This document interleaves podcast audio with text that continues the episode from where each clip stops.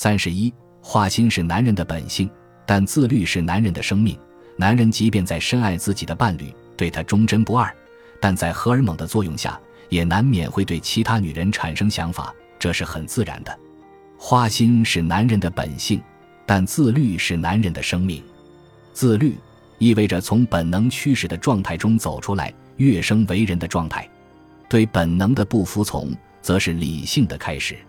如果男人缺乏自律，屈服于自己的本性，让欲望肆意流淌，尽管能得到暂时的新鲜和快感，但往往会把自己的生活搞得一团糟，得不偿失。即使你全心全意地爱着自己的女人，也可能还想招蜂引蝶。即使你们之间的欢爱能完全让你满足，你可能还是想和其他女人亲热。你的这种欲望，并不是因为你对自己的女人不满意，感到有所缺憾，而是反映了男性的本质。从生物学角度看，性在男性大脑中所占的比例可达百分之三十五，而在女性大脑中只占百分之二。所以，男人比女人的性冲动强烈的多。男人始终保有原始的雄性激素，他们有太多的躁动和不安，始终有着原始的密偶冲动。可以说。花心是男人的本性，但并不意味着他就是恰当的，也不意味我们要顺应它，无法做出改变。在原始社会时，随地大小便同样是我们的自然本性，但大家都知道，只有超越了这一本性，我们才算步入文明社会。与原始人相比，现代人已经发生了许多变化，这说明我们完全可以在一定程度上。违背与生俱来的本性，发展新的天性。人之为人，或许就在于我们可以改变本性，超越本性。所以，尽管花心是男人的本性，但这并不是滥交的理由。就像电视节目再好看，你也不能因此把自己变成一个肥硕的沙发土豆。如果想始终保持道德上的纯洁无瑕，由一名男人进化为高级男人，你就必须对欲望的源泉加以区分。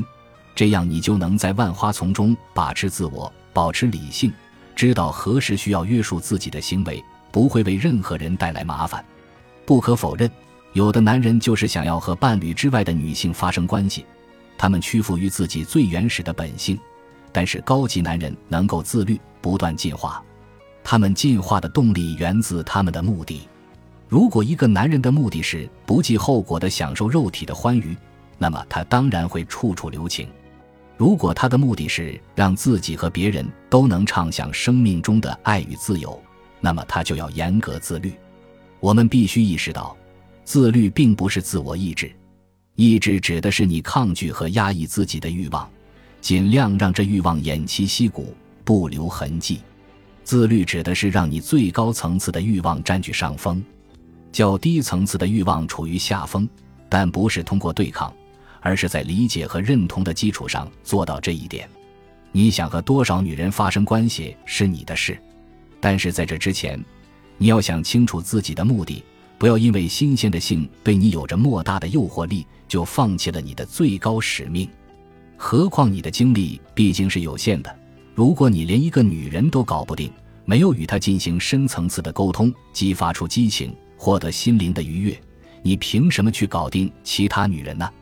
高级男人不会到处挖井，他们会在一口井中默默汲取生命的甘泉，让生命进入更高的层次。